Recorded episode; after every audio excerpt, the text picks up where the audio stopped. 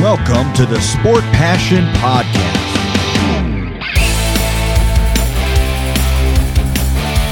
And here is your host, Lars Marendorf.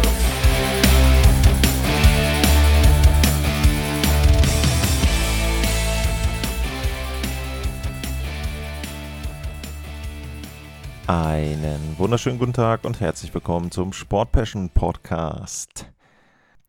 Team Nummer 5 in der Metropolitan Division, das sind die Pittsburgh Penguins. Auf die schaue ich heute in der Vorschau auf die Saison 2023, 2024. Die Pittsburgh Penguins, die spielen in der PPG Paints Arena. 18.387 Plätze hat diese Halle 2010 eröffnet und damit 13 Jahre alt im Durchschnitt also eine der wirklich jüngeren Hallen, sowohl was die NHL betrifft, als auch was die Metropolitan betrifft. Da sind nur, nee, gibt nur die UBS Arena der New York Islanders, die dann noch jünger ist als die Halle der Pittsburgh Penguins. Welche Rivalitäten gibt es für die Pittsburgh Penguins? Da ist zum einen natürlich das Battle of Pennsylvania zu nennen gegen die Philadelphia Flyers. Es gab auch insgesamt sieben Playoff-Serien zwischen den beiden Teams. Davon gingen drei an die Penguins, vier an die Flyers. Zuletzt 2018 zwischen 2008, 2009, 2012, da gab es mal eine heißere Phase. Und ja, das ist auf jeden Fall immer ein sehr, sehr intensives Duell. Dann die nächsten beiden Rivalitäten, das sind die mit den New York Rangers. Das sind die zweitmeisten Playoff-Serien. 5 zu 3 lautet da die Bilanz. Auch dort gab es eine Phase zwischen 2014 und 2016, wo sie sich in jeder Spielzeit begegnet sind. Und dann ganz vorne zu nennen die Washington Capitals als der Hauptrivale, wobei auch da würde ich dann sagen, naja, vielleicht eher aus Sicht der Pittsburgh Penguins nicht so unbedingt, denn die Bilanz da ist ziemlich eindeutig pro Pittsburgh 9 zu 2. Lediglich 1994 und 2018 haben sich die Washington Capitals durchgesetzt. Auch da wieder verschiedene Phasen. Zum Beispiel 94, 95, 96 Serien hintereinander. Dann 2016, 17 und 18.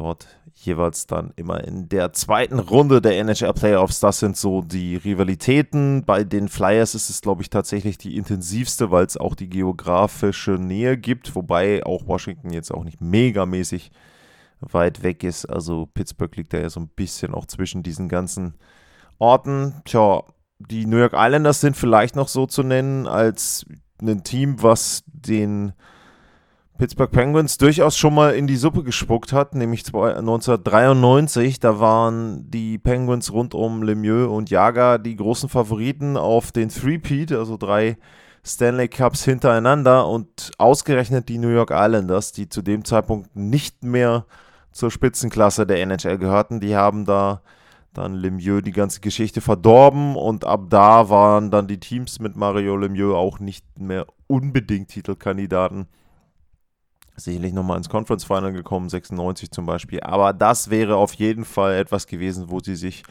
noch weiter in die Geschichtsbücher der NHL hätten eintragen können. Wie war es in der Vorsaison bei den Pittsburgh Penguins? 40 Siege, 31 Niederlagen, 11 Extrapunkte. Das reichte für 91 Zähler. Und diese 91 Zähler waren genau einer zu wenig. Das war Platz 5 in der Metropolitan. Die waren nicht zu wenig, weil es Platz 5 war, sondern sie waren zu wenig, weil die Florida Panthers 92 Punkte hatten. Islanders hatten 93 und damit landeten die Penguins nicht auf einem der Wildcard-Plätze, sondern außerhalb der NHL Playoffs und die Saison war frühzeitig beendet. Natürlich gibt es immer jede Menge Spiele, also bei 31 Niederlagen oder bei 11 Partien, die man nicht gewinnen konnte, sind es 42 Partien, wo die Penguins die Gelegenheit hatten, mehr Punkte zu holen, aber herausgestochen hat kurz vor Ende der Saison ein Heimspiel gegen die Chicago Blackhawks, was verloren wurde und wo man auch so ein bisschen gemerkt hat, dass ja, den Superstars dann auch die Hilfe gefehlt hat, so würde ich es einfach mal ausdrücken, dass bei den Pittsburgh Penguins Sidney Crosby und Evgeny Morkin und vielleicht noch Jake Künzel so in Abstrichen ein wenig auf sich alleine gestellt äh, waren. Wenn man sich die letzte Spielzeit anguckt, Crosby mit 93 Punkten in 82 Spielen, Morgan mit 83 Punkten in 82 Spielen, das habe ich glaube ich an anderer Stelle auch schon mal gesagt.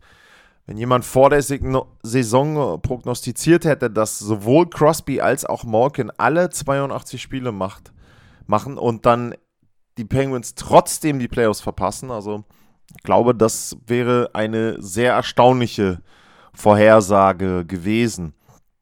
Woran hat es gelegen? Wir schauen mal auf ein paar Key Facts, Key Stats, vor allem bei den Pittsburgh Penguins. Die Offensive war auf Platz 16, 261 Tore.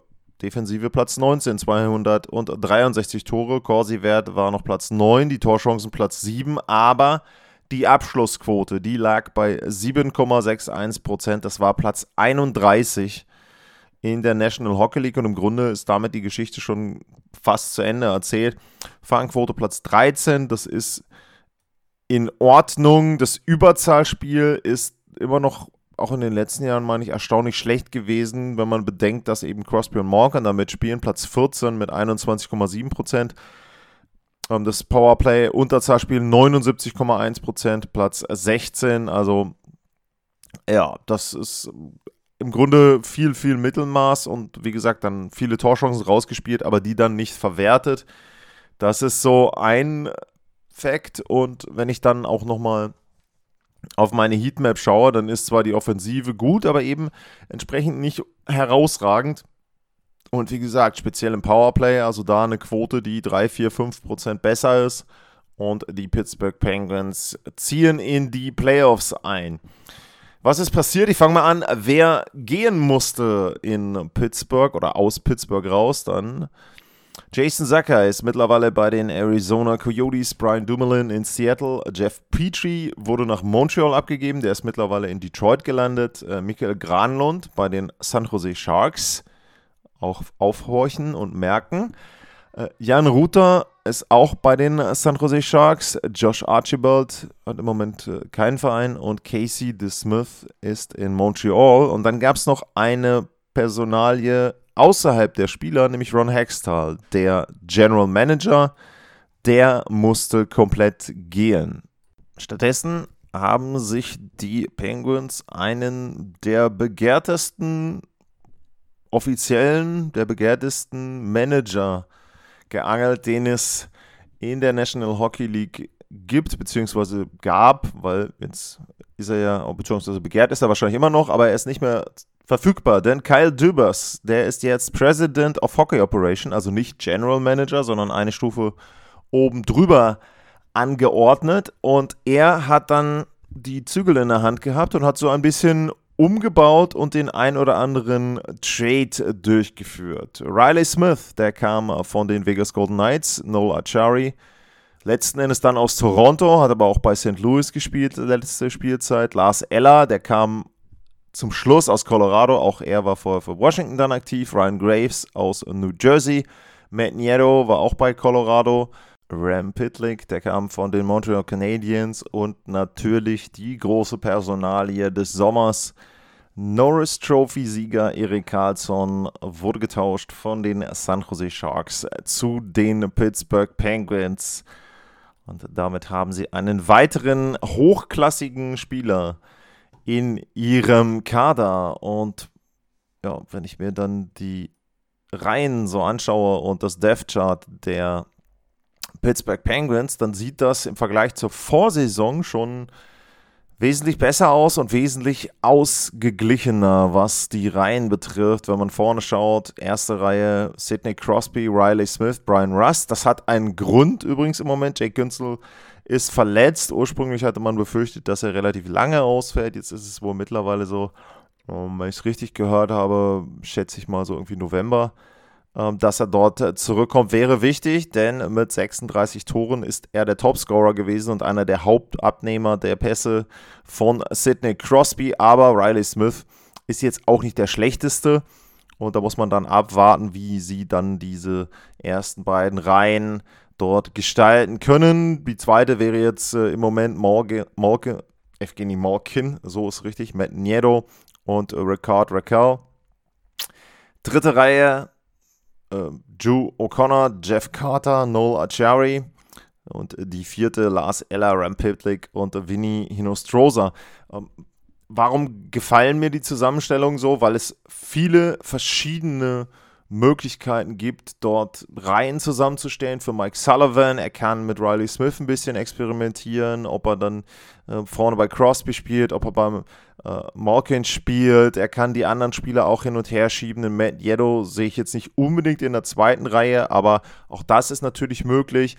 Jeff Carter viel kritisiert wenn der jetzt dritte Reihe spielt oder dann vielleicht sogar nachher die vierte, je nachdem, das ist okay. Bei Lars Eller ist es auch so, wenn man den in der dritten oder vierten Reihe einsetzt, dann passt das. Nicht so wie in Colorado, wo er dann zum Schluss zweite Reihe spielen sollte. Also insgesamt finde ich, haben diese Forwards dann schon wirklich eine gewisse Tiefe bekommen. Ähm, vorne, auch wenn man durchschaut durch die Bank, die ersten, da ist ja Günzel noch nicht mit dabei.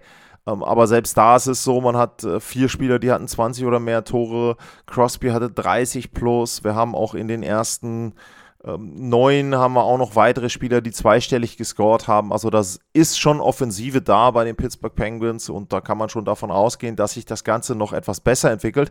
Vor allem, wenn man dann in die Verteidigungspaare reinschaut. Und hier ist jetzt zum Beispiel das erste Erik Karlsson und Ryan Graves. Und das ist ja ein komplett neu besetztes Verteidigerpaar. Das heißt also, Carlson bringt natürlich seine Offensive mit, bringt natürlich die Spielgestaltung von hinten, bringt natürlich auch die Rolle im Powerplay mit, was vielleicht auch dieses Powerplay, was ich erwähnt habe, was jetzt einfach nur durchschnittlich ist. Und das ist dann eben zu wenig, um dann auch die Playoffs erstmal zu erreichen im letzten Jahr, aber auch um in den Playoffs vielleicht ein bisschen weiterzukommen. Deshalb ist Eber Carlson auch als Quarterback dann da, ähm, als Pointman, je nachdem, wie sie ihn einsetzen wollen, dort sehr, sehr wichtig, was das Powerplay betrifft. Ryan Graves ein großer Verteidiger, ein unterschätzter Verteidiger, finde ich auch viel Reichweite, auch er mit 28 mittlerweile schon etwas reifer, nicht mehr in diesem jungen Status, Talentstatus, sondern schon jemand, der da auch entsprechend dann jetzt auch mittlerweile weiß, worauf es ankommt. Letzte Saison auch mit New Jersey in den Playoffs zumindest mal eine Playoff-Runde gewonnen. Denke ich auch, passt einfach gut, dieses Verteidigerpaar. Und dann hinten Chris Letang, äh, Markus Peterson. Letang muss jetzt auch nicht immer alles irgendwie machen bei den, außer, außer Verteidigung bei den Pittsburgh Penguins. Das ist ja auch wichtig. Er hat letzte Saison auch wieder fast 20 Spiele verpasst, aus diversen Gründen, nicht unbedingt aus Verletzungsgründen. Und da ist auch so, dass, glaube ich, auch jetzt für ihn in dem Alter dann einfach die Entlastung äh, wirklich gut ist. Er ist eben dann mittlerweile auch schon 36 und das dritte mit äh, Chad Rubill und äh, Pierre-Oliver Joseph ist okay, aber wenn du diese ersten beiden hast und ich sage jetzt mal, die spielen 24 Minuten ähm, pro Partie, dann bleibt ja auch nicht mehr so viel Spielzeit für das dritte Verteidigerpaar. Ähm, Punkte, worüber man nachdenken muss in Pittsburgh und die wirklich natürlich auch Sorgen machen, sind die Torhüterposition. Da ist es so, Tristan Jari, ich war schon überrascht äh, über den Vertrag. 5,375 äh, Millionen, wenn man sich die Zahlen anguckt im letzten Jahr, 2,9 der Gegentorschnitt, 91% die Fangquote. Ja, war jetzt nicht komplett schlecht, war aber eben auch nicht überragend. Und was man dann auch noch dazu sagen muss, wenn man sich jetzt seine Playoff-Bilanzen anguckt, das sind insgesamt acht Spiele. Und da gab es ein Spiel, wo er einen, oder eine Saison, wo er einen geringen Gegentorschnitt hatte. Da hat er aber wirklich auch nur eine Partie gemacht. Ansonsten Gegentorschnitt immer höher als 3,18 und die Fangquote immer unter 90 Prozent. Und damit sind Playoff-Siege relativ schwierig. Also da ist es jetzt nicht so, dass er super gut drauf ist. Vielleicht ist äh, Alex äh, äh, der aus Detroit ja dann letzten Endes auch rüberkam, äh, eine Möglichkeit, dort besser zu spielen. Warum habe ich den eigentlich nicht bei den Neuzugängen? Sorry. Ähm, aber ja, ich habe es ja jetzt mitgenannt. Also das ist wirklich ein Punkt, wo man dann vielleicht sagen muss, ähm, dass da die Aufteilung etwas besser sein kann. Er hat ja in Carolina schon eine sehr, sehr gute Spielzeit gehabt. Die beiden letzten waren dann in Detroit auch eher durchwachsen. Also die Torhüter sind eben keine Nummer 1 Torhüter und natürlich ein Punkt, den man mit erwähnen muss bei den Pittsburgh Penguins, das Alter. Und wenn ich jetzt einfach nur mal die Aufstellung durchgehe, Rubiddle 33, Letang 36, äh, Carlson 33, Ella 34, Carter 38, Nola Charis auch 31, Raquel 30. Diese zweite aktuelle oder die, die ersten äh, sechs aktuell. Smith 32, Crosby 36, Brian Rust 31, Matt Nieto 30, Morgan ist auch 37, Ricard Raquel ist 30. Also viele, viele Spieler jenseits der 30, keinen wirklich jungen Spieler mehr mit dabei, wo man sagen kann, okay, das ist vielleicht nochmal jemand, der ja irgendwie mit reinrücken kann. Ihr habt ja auch immer gefragt nach Möglichkeiten, wer könnte denn in irgendeiner Form mal mit reinrutschen. Ich weiß halt nicht, ob ein Ty Smith äh, in der Verteidigung ein bisschen Spielzeit bekommt. Der hat in den letzten Jahren auch in New Jersey, meine ich, dann schon mal NHL-Luft reingeschnuppert. Aber da ist jetzt keiner dabei, wo man sagt, der entlastet in irgendeiner Form äh, die Jüngeren.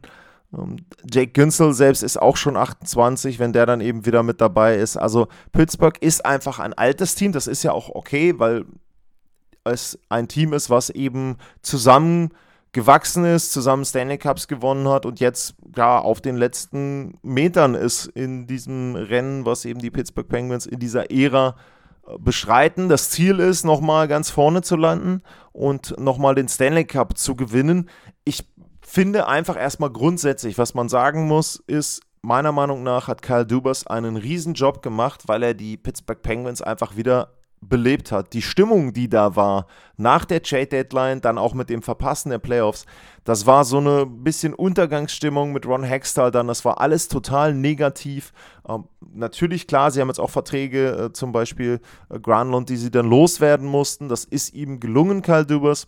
Und er hat das Team jetzt so ein bisschen umgekrempelt in den Möglichkeiten, hat trotzdem den Kern behalten. Und dieser Kern ist ja wirklich gut. Wie gesagt, ich habe die Zahlen erwähnt. Ja, Crosby ist nicht mehr der Spieler von 2010, er ist nicht mehr der Spieler von 2016, 2017.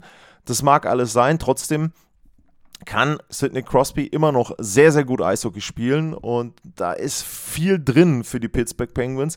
Ich würde sie nicht in den Kreis der Titelanwärter mit reinnehmen. Dafür ist mir dann insgesamt das Torhüter-Problem zu groß und auch die Tatsache, dass sie dann so alt sind, macht sie sehr, sehr anfällig für Verletzungen.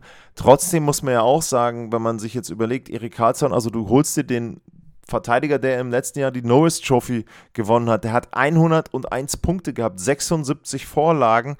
Und wenn man jetzt überlegt, wo war er denn? Er war ja bei den Sharks und zum Schluss fehlte ihm ja dann zum Beispiel auch einer der Hauptabnehmer mit Timo Meyer. Es war jetzt auch nicht so, dass die Sharks irgendwie besser geworden sind in der Spielzeit.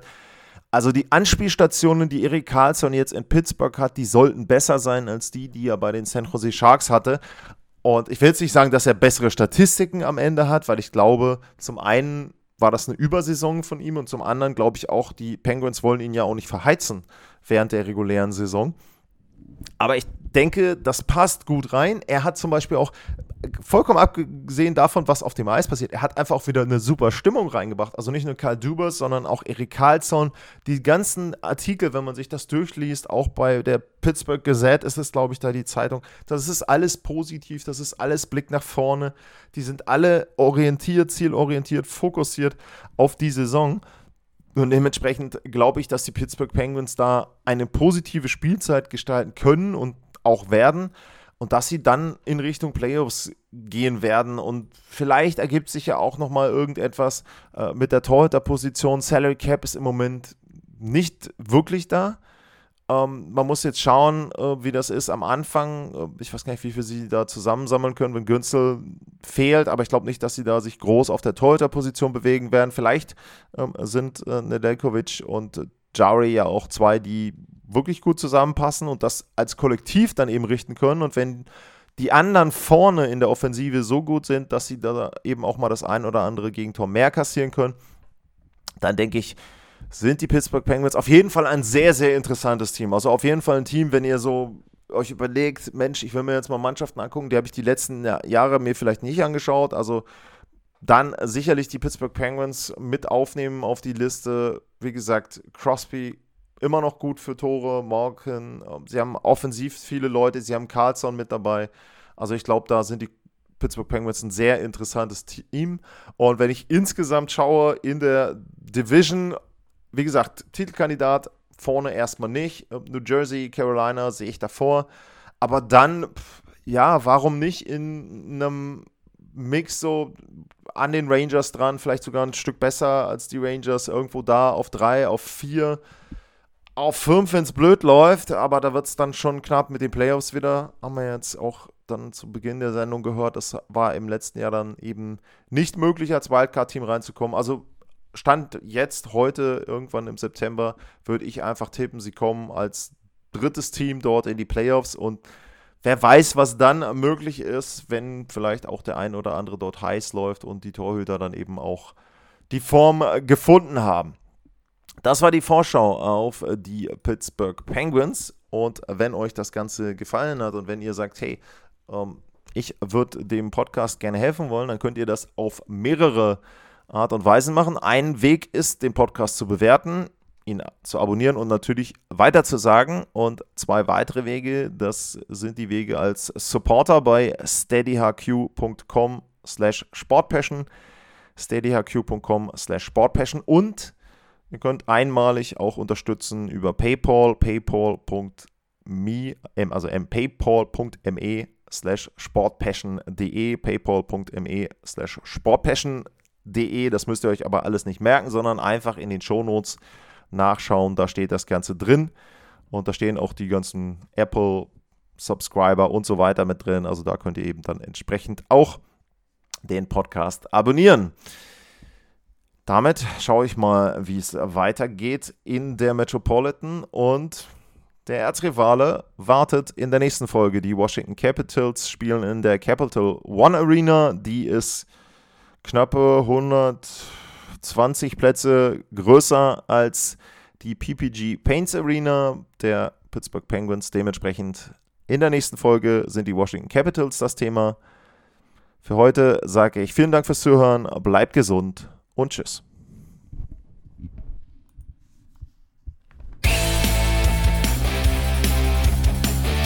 Sportliche Grüße. Das war's, euer Lars.